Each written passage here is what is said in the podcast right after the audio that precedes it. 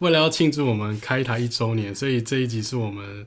呃 瞎聊内容。对，就是这对是纯尬聊，对，纯其尬聊就是残害大家耳朵一整年之后，然后希望大家在下一个年度可以继续支持我们的节目，所以我们这一集打算来做了一个回顾，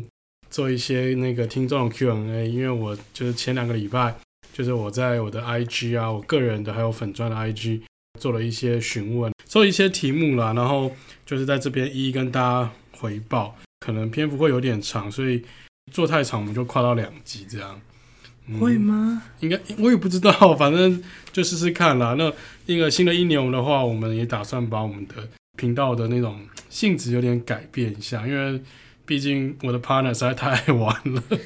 哎、我觉得你出国天数应该是比我多哎、呃，我的意思是说，你都没有在玩建筑，啊啊啊！所以我们要转型成就是纯娱乐性的。就是建筑也要聊啊，毕竟你是建筑人，对，然后吃喝玩乐就就靠我。交给你。对对对对，好好好，那我们啊放个开场音乐好了。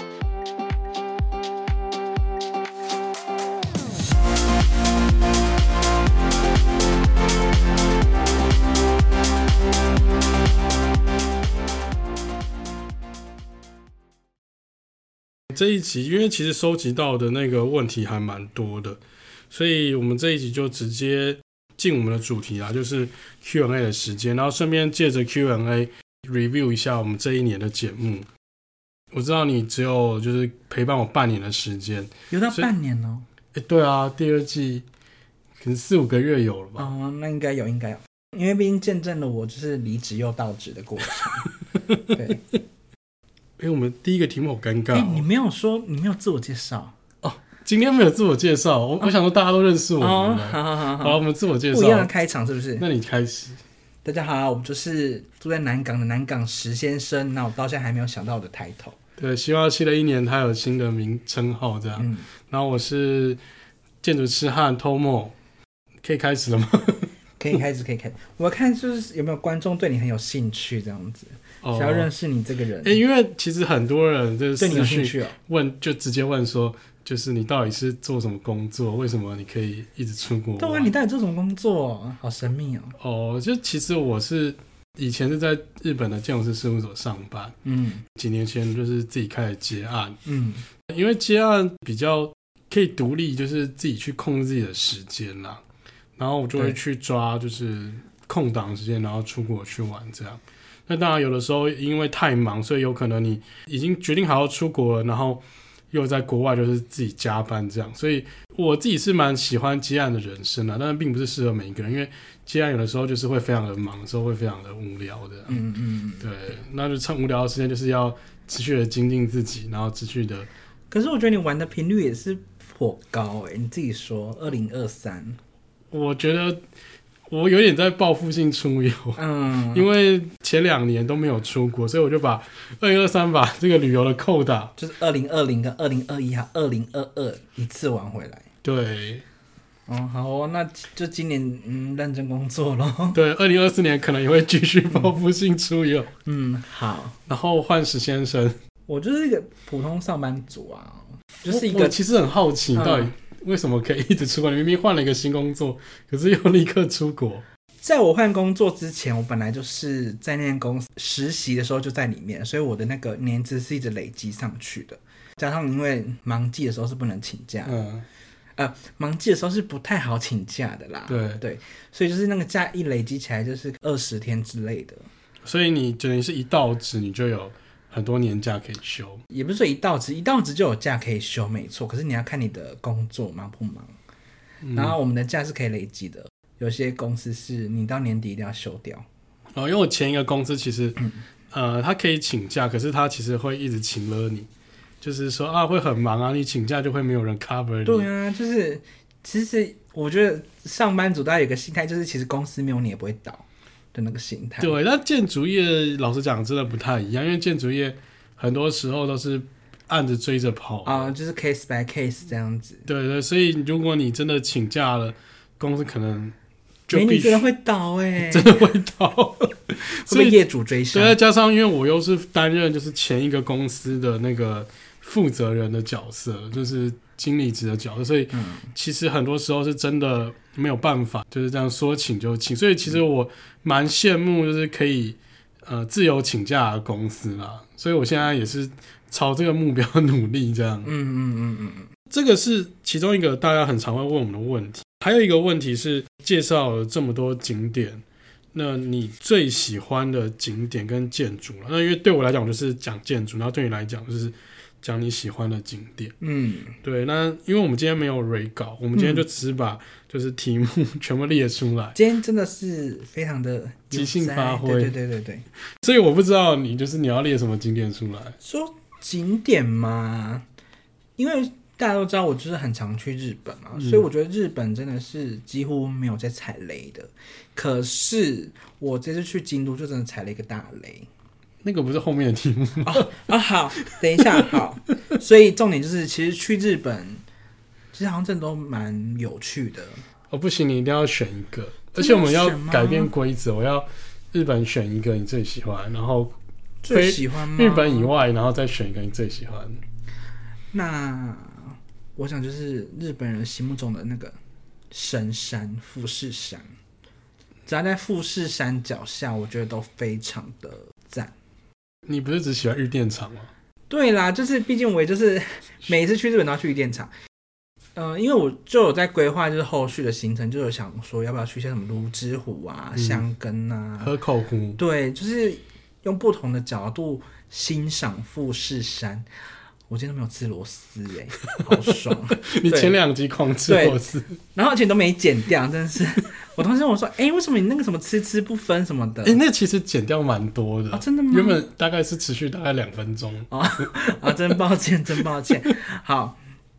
对，所以我觉得只要可以看到富士山，我觉得都蛮开心的。嗯，所以只要跟富士山有关，周遭的景点你都对，很推，就是你最喜欢的这样。嗯，那有日本以外，就是你去过那么多地方之外，如果要看夜景的话，我也觉得那个香港的太平山，维多利亚港的夜对，景，看港景夜景都蛮不错的。嗯，而且那个时候我去是台风刚过后，所以其实那个天空是无云的状态，然后是就是台风后那个空气会变得比较没有那么雾蒙蒙，你知道吗？就是雾下霾雨没有那么严重。下雨的话，它会把雾霾给冲掉，对对对对对灰尘给冲掉。对，所以我那时候去其实看，而且我是黄昏的时候去，所以其实就蛮漂亮的。哦，嗯那要轮到我讲吗？啊嗯，我自毕竟己你周游列国哎、也没有到那么夸张啦。嗯那其实我今天抓出来，我自己是也是列，就是日本列了几个，然后欧洲就是也列了几个。那欧洲是根据我第一季的节目，然后我自己排的就是前三名的建筑物。第三名的话是那个萨纳的劳力士学习中心，那它是在那个瑞士的洛桑这个小城市上面。嗯那它是那个瑞士联邦理工科大的一个建筑，它是一个学生活动中心啦，然后做的像是一个 cheese 蛋糕。大家如果有兴趣的话，可以回去听那一集的节目。那我对那个建筑有详细的介绍。劳力士冠名赞助嘛，呃，对，是劳力士捐的一个学习中心，哦一个学生活动中心这样。 OK，OK 然后那个呃活动中心是一个扁平状啊的，然后嗯有点那个高低起伏，然后人们可以在中间游走，就像爬山，然后或者从底下的山谷给穿梭进去这样。嗯所以其实有点像是那个高雄的魏武营的感觉，只是那个魏武营的那个规模是更大的。嗯对，嗯然后人们在里面的那种空间感，就是因为它太巨大了，所以空间感反而没有那么好。因为它只有一层楼，你就嗯可以完全的体会到那个空间起伏的感受。第二名的话，我自己会推那个巴塞尔的 Vitra Campus。那 Vitra 其实是一个很有名的家具制造商啊，那其实它在台湾也有蛮多那个代理去卖它的家具。嗯《间谍加加九》的这个动画、啊，哦就是或者是《咒术回战》的动画，都有出过这个家具，就是哦跟它这个家具联名这样。对，然后或者是利用这个家具植入到他们的那个动画行销里面。那我就是很喜欢这个 Vitra Campus 的原因，是因为它是一个观光工厂，可是它做的很像是一个游乐园一样，就是它有 showroom，然后也有那种实际可以体验的一些设施，然后有仓库、嗯有仓鼠，然后有博物馆，然后也有贩卖部，然后就是从呃大到小啊，从就是整个建筑物一直到小到家具设计，甚至是路边的垃圾桶，然后都是 Vitra 精心设计的一个一个游乐园这样子。哦，对所所以以有点类似他们的呃概念店，因为概念店，可是它是一个很大一个园区，因为包嗯大含型的概念店。对，包含它的那个生产的那个工厂，还有它的仓储物料中心，哦还有它的博物馆等等的。然后你如果你是学设计的话，我觉得你可以在里面待一整天。可是去瑞士好，啊，在瑞士啊，在巴塞尔，啊，去巴塞也不便宜耶。嗯，巴塞尔很贵，那巴塞尔刚好是在德国、法国、瑞士交界的一个哦大城市这样子。哦，了解。对，然后也也大家有兴趣的话，也可以去听那一集，因为这集我只是一个 review，所以如果想要更深入了解的话，可以回去听我巴塞的讲的那一集。然后如果第一名的话，我第一名最喜欢的上一季最喜欢的是那个瑞士的温泉饭店，在嗯它叫七一三二，是 Peter Zumthor 所设计的。那 Peter Zumthor 他都是做那种小规模的住宅或者小规模的那种活动中心，这个是少数他做比较大的作品。呃，我很喜欢这个空间的原因是，它其实呃不只是就是泡温泉，它其实是跟附近的环境有所连接。嗯，所以它这个温泉设施啊，它呢虽然它就是外表看起来像是一个普通的方盒子，可是它有很多就是跟环境所互动所产生的一些活动，比方说它会固定就是可能深夜场，就是用星光就把所有灯都关掉，然后用星光去照亮就是这个温泉设施，或是有日出场。或是有各种就是不同的那种体验的空间，这样，然后它有分室内、室外池，到那个地方其实蛮复杂的，蛮困难的，就是你可能从大城市过去要两三个小时的时间，嗯，可是你会觉得你好像来到一个放大一百倍的那种清境农场，就那个景是非常壮阔哦，的。你是所以之前像《爱的迫降》那种场景就对了。哦，我觉得比《爱的迫降》更壮观，因为它是在瑞士的阿尔卑斯山的深山里面所以可以看到小莲啊，对，就是小年都可以站起来了，哦，好好好好，这就是我个人觉得我 最喜欢的你建这筑物。三个地方感觉都很难去哎。其实除了瑞士温泉，除了那个七一三二饭店以外啊，另外两个都蛮好去的，因为都在大城市里面。嗯嗯对，那个这个是我欧洲所推的这三个 top 三的景点嗯，。哦那，当然其实还有很多啦，就是想想去的，但是还没有去到，而且很多东西就是想说到底 top 三要选哪、因为其实还有很多人喜欢的。对，然后这个是我就精炼过之后我自己最喜欢的三个建筑物。啊，这是欧洲的部分嘛？那日本的部分的话，其实日本部分有几个我非常喜欢的作建筑作品，然后目前为止我还没有就是公开的嗯在在节目目上谈到，以后我们有机会我们可以深入去介绍。对第一个我最喜欢的是那个铃木大酒馆，这个是我们在金泽那边有所聊过的，因为这个建筑物它其实规模很小，嗯那它只有三栋小小的房子，然后它透过跟环境所串联在一起，给你的一个大大的宇宙。建筑师他会去读这个哲学家的一些想法，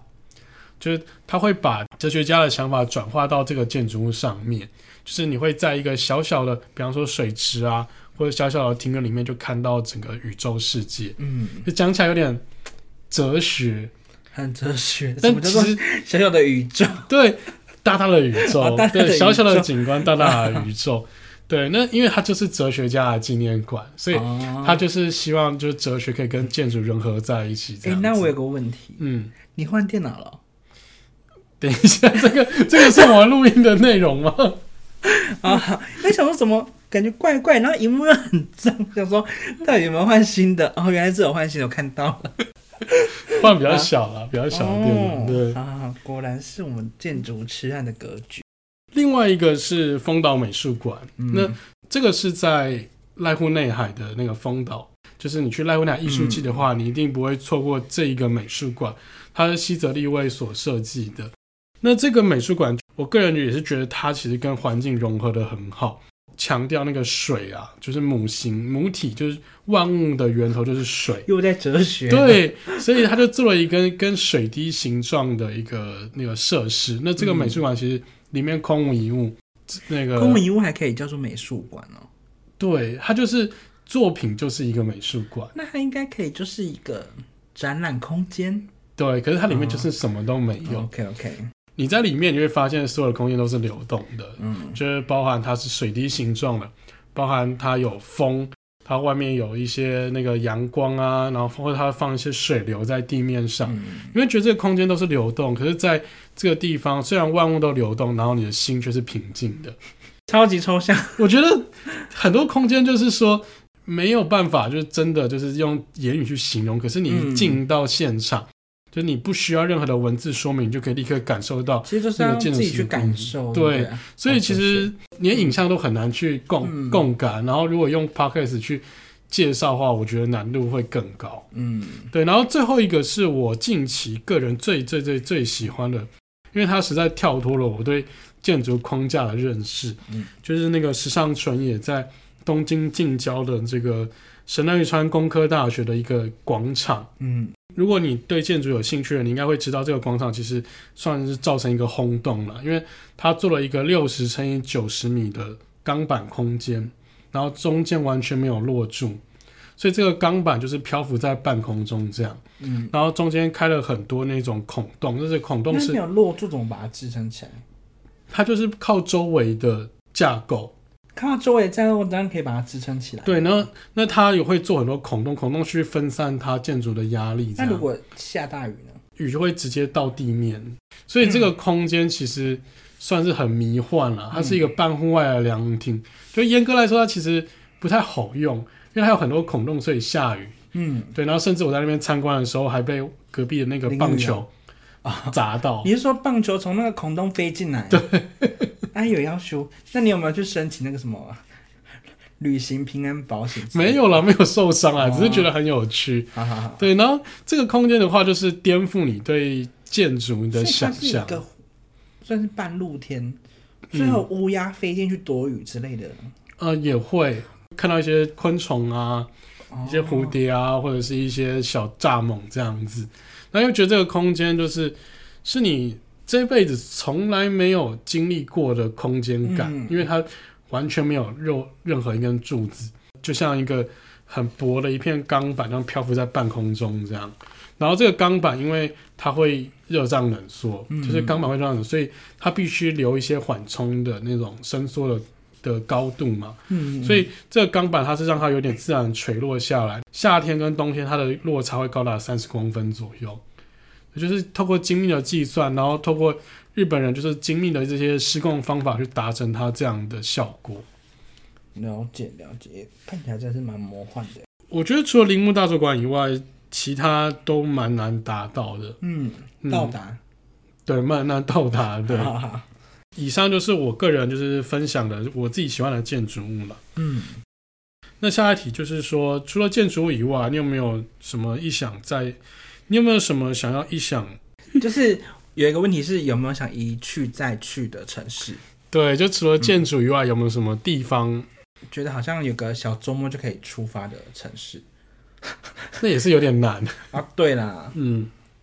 那你自己是喜欢哪个城市？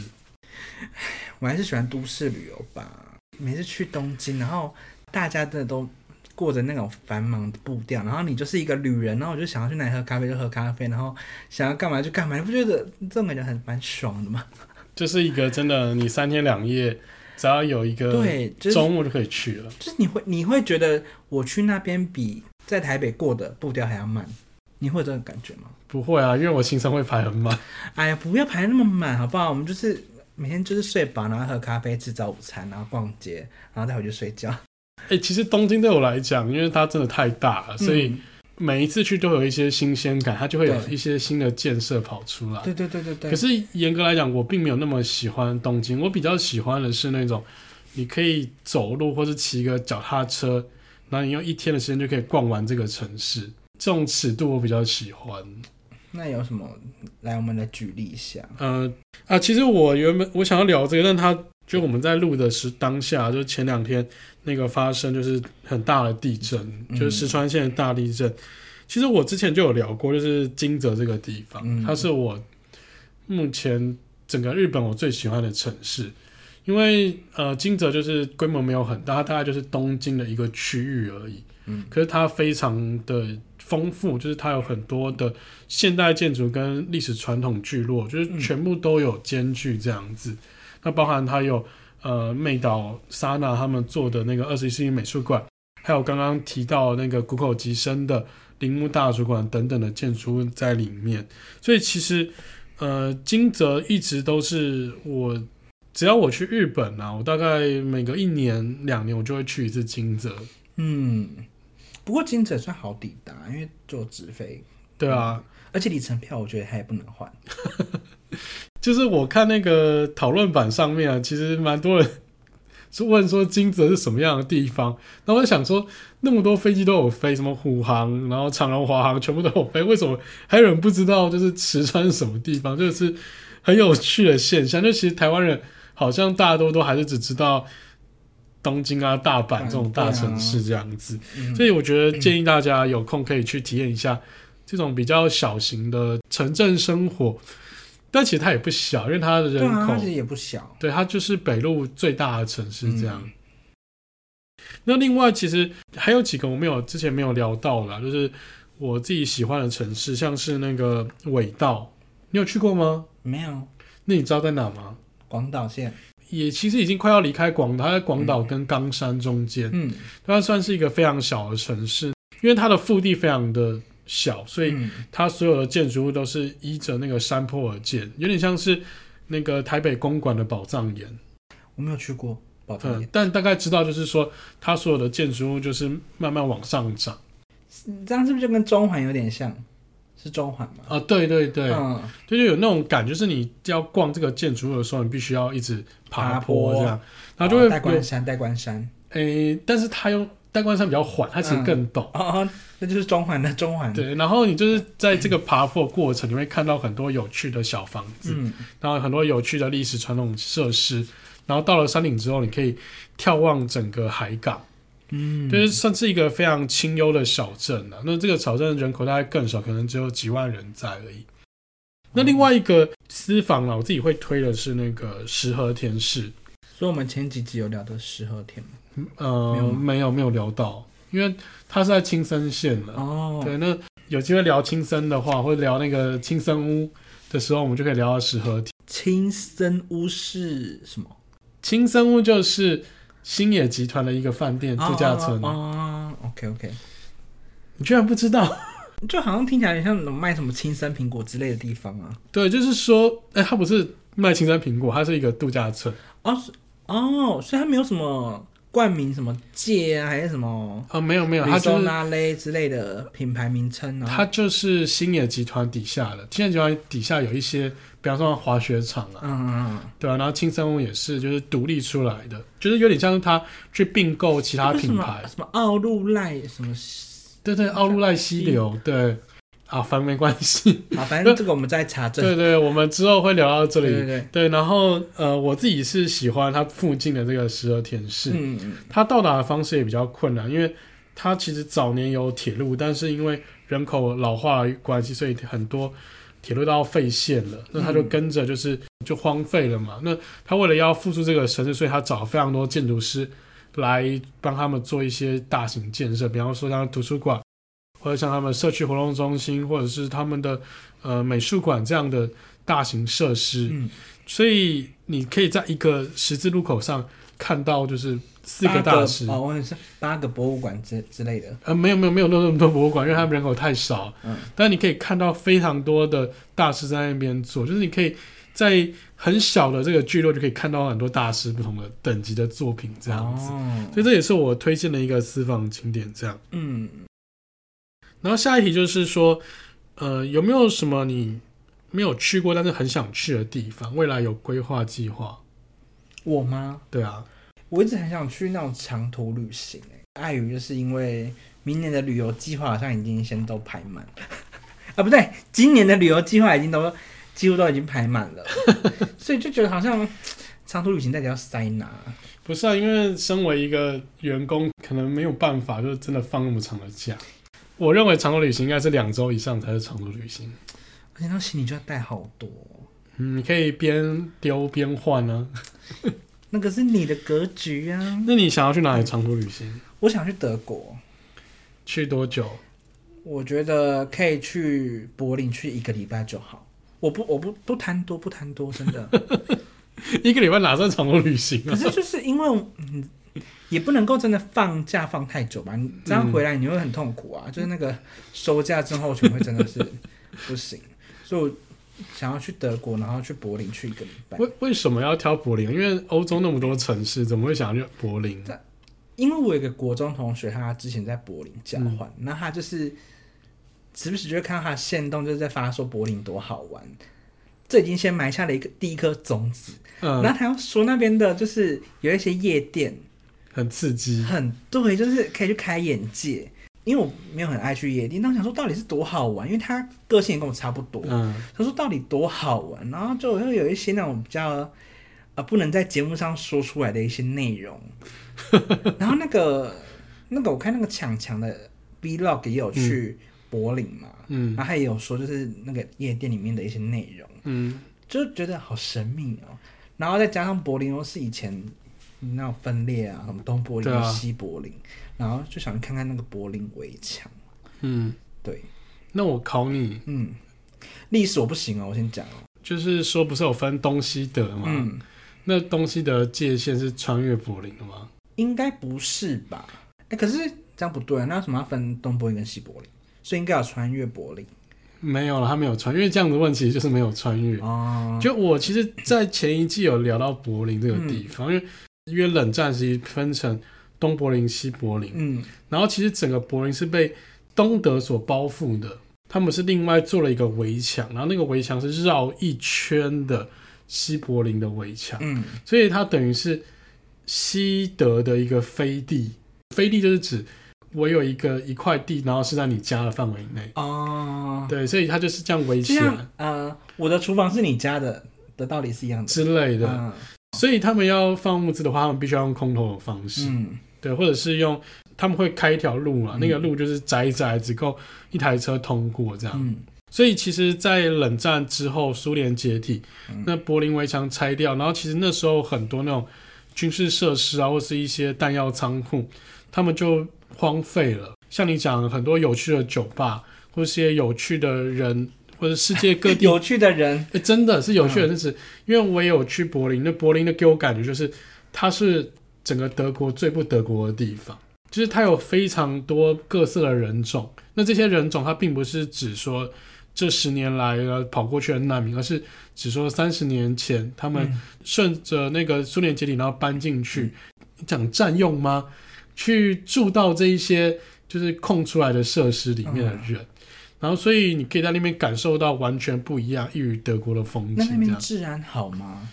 我个人觉得算不错，呃，应该说整个德国治安都不错。哦，对， OK 除了南欧会比较可怕一点，然后法国会更可怕。哦，好对，但其实整体来讲，整个欧洲治安就是没有台湾好了，也没有日本好。好好好，对，所以去之前就是去欧美，真的要小心嗯自，己自家的财物这样。好，那对我来说，有一个地方我很想去，但是一直去不了。嗯就是如果他今天有开放的话，我一定会第一个冲去预约。 你是说西台湾吗？不是，哦不是是那个时尚纯野，就是我刚刚讲那个做神奈川工科大学广场这个建筑师，嗯他在山口县做了另外一个餐厅，然后这个餐厅是那种预约制的，那他只有发熟客而已，所以目前为止他都没有任何人可以，就是一般发人可以熟客，对那你可以跟老板交往之类的。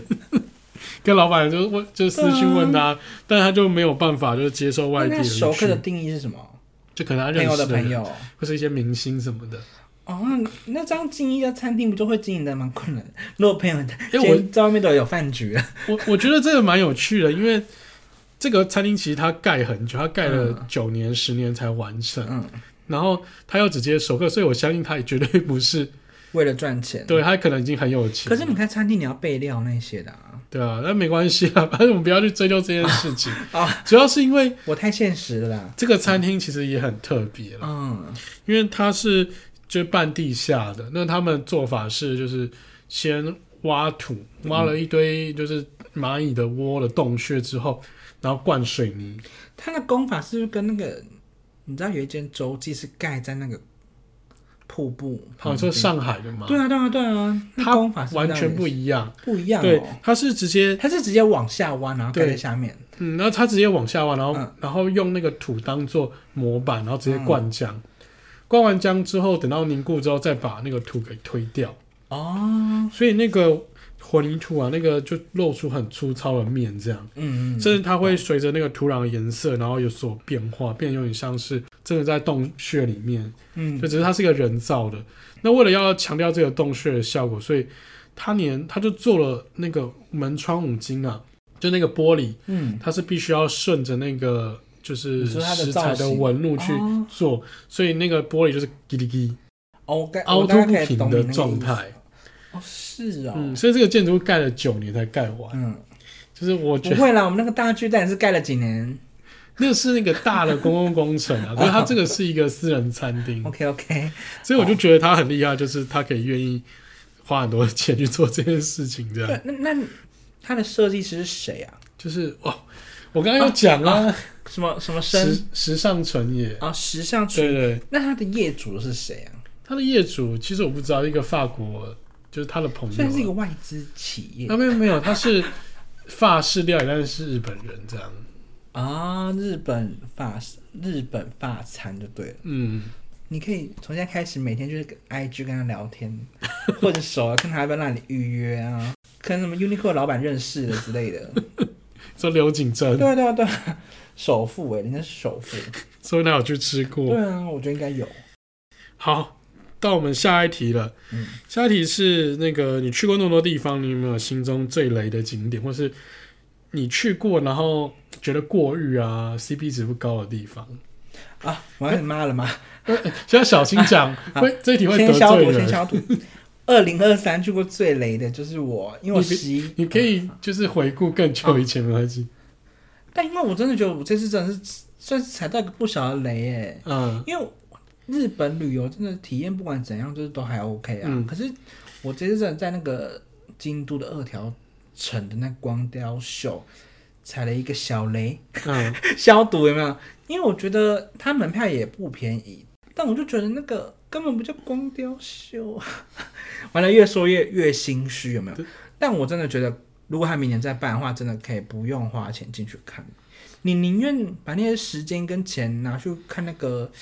你先把那个光雕秀的内容，他做什么事讲一遍。我真的是没有看到什么内容。你去过二条城吗？我知道啊，二条城，然后它就是也没有什么很大的什么天守阁、还是什么城墙什么，嗯它就是可能就是一个那个屋顶嘛，然后就打几个灯，然后做几个那种光雕秀的那种造景动画，然后就结束了，就敷衍了事，门票多少钱？两千多 N 哦。就是为了那个光雕秀，然后特别收这个对价格对对对对，现在有会持续一个很长的时它间好吗像就是一个月左右吧。哦，我是说你进去你看那个表演是有时没有，它是它是一个日式庭院嘛，嗯所以它是每个庭院都有一个小小的小光雕。嗯然后到最后是用围墙用成一个大光雕，但那个大光雕完全没有任何重点。哦，你就觉得打那个灯有点太多余我就想了。说，我这些时间拿去排烧肉不好吗？还是排寿喜烧不好吗？看完真是蛮失望的、啊完蛋完蛋，我要先消毒啊！看完真的是觉得，嗯，可以再更加油。因为也是天气也是蛮冷的啊，嗯，还不如去吃烧肉跟那个寿喜烧。我有去吃你说那摩利塔雅，我知道，我看你现在有打而且我是卡。 walk in 的哦。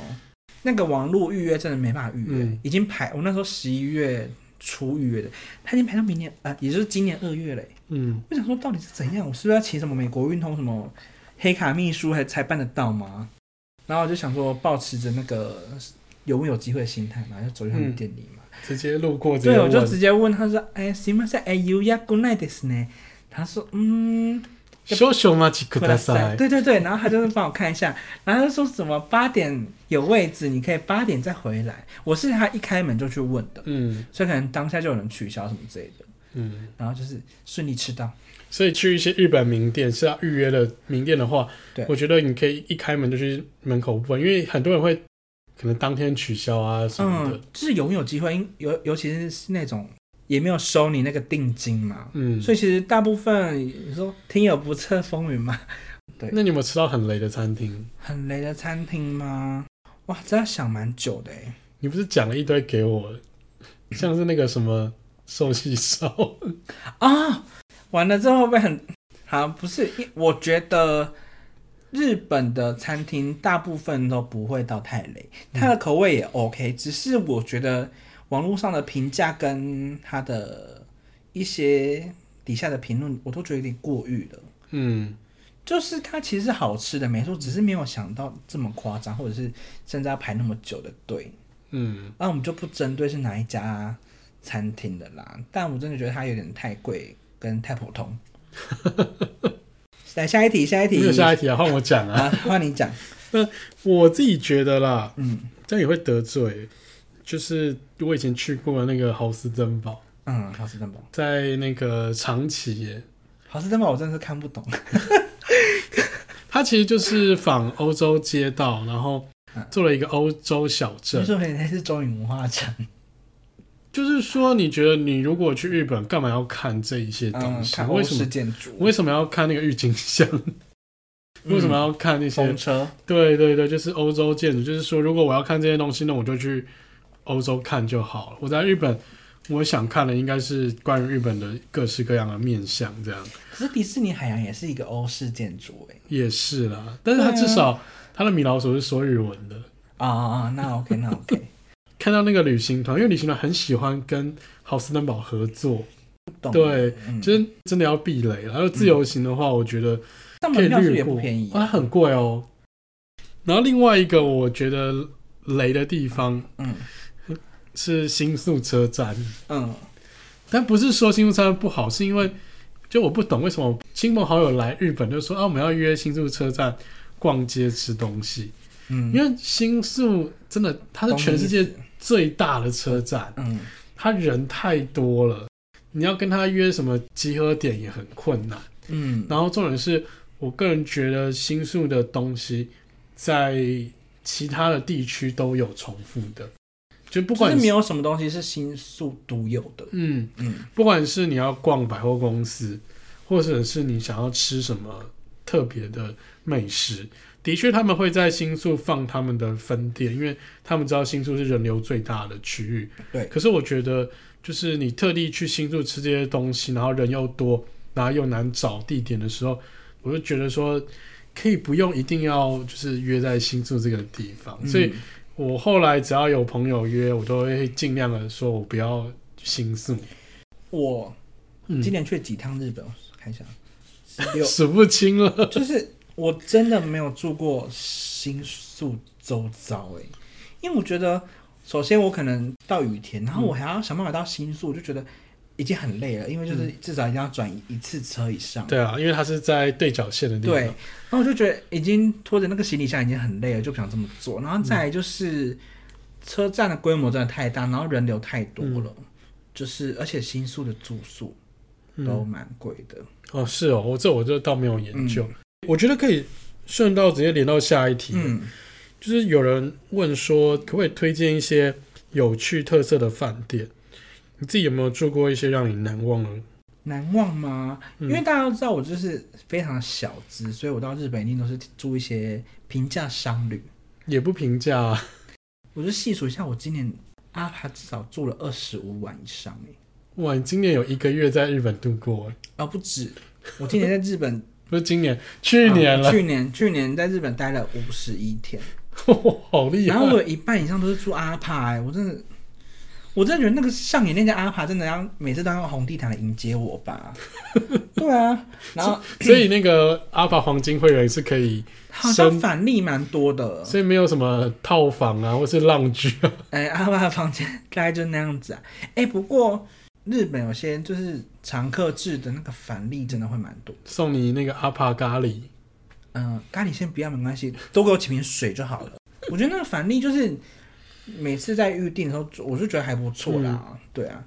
然后至于饭店嘛，因为我们之前就有说过那些什么英迪格啊，然后嗯，那些什么，就是其实都蛮值得住的，只是因为现在价格都蛮高的。对啊，其实去日本的话，我不一定会去住就 IHG 或是万豪系列，因为这两个品牌、这两个系列，它在日本的单价都偏贵，而且我觉得日本他们自己有自己的体系啊，对对对对对，就是它其实可以像便宜的有阿帕，嗯，贵的有星野，那他们对还有什么王子啊、大仓这一些对啊各式各样等级的饭店，所以你不一定一定要去住欧美品牌，嗯但有些人是为了要什么保级什么东对西，好，那我现在开始抱怨喽，你要抱怨抱你怨难忘的饭 店，对，位于品川的那个洲际，上次去日本啊，嗯然后就是十月份，然后那时候刚好又遇到他们连休，嗯就是那个东京的房价真是贵到一个不可思议耶、嗯，啊！排一碗两万五，请问你住得下去吗？日币，两万五 日币哦，一碗两万五日币哦，回去睡觉呢，就是你可能还真的会那个那个，我是定不太下去啦。嗯我那时候还没有知道就是 choice 的好，所以我那时候就没有考虑 choice。我那时候就是看了一下，诶，就是我那几天品川洲际是可以用那个周末第二晚免费住宿券。嗯他说，嗯，那我就是因为剩两天没有没有地方睡嘛。他说，那我不然我就来试试看好了。那他一个晚上也不便宜，一个晚上就是要六万，第二晚免费，所以你第二晚的六万就不用付了，那就是等于两个晚上六万嘛，对啊，是不是听起来还而 OK？且？而且是洲际，对，是，而且品川洲际是日本三间洲际里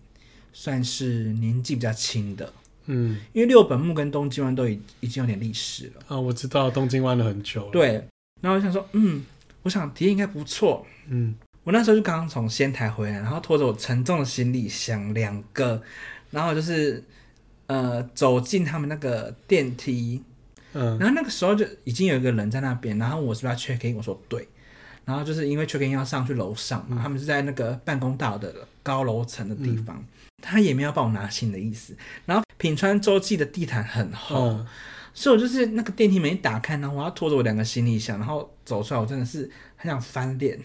但是我想说，你一个周记，你应该也要帮我就是提个行李吧？我知道日本没有小费文化嘛，嗯可是就是这点你应该要有吧？嗯，对。然后呢，我就是有些人要站着 check in，有些人要坐着 check in 嘛。那你是然后站着我还是就坐然后我着？就是坐在那边，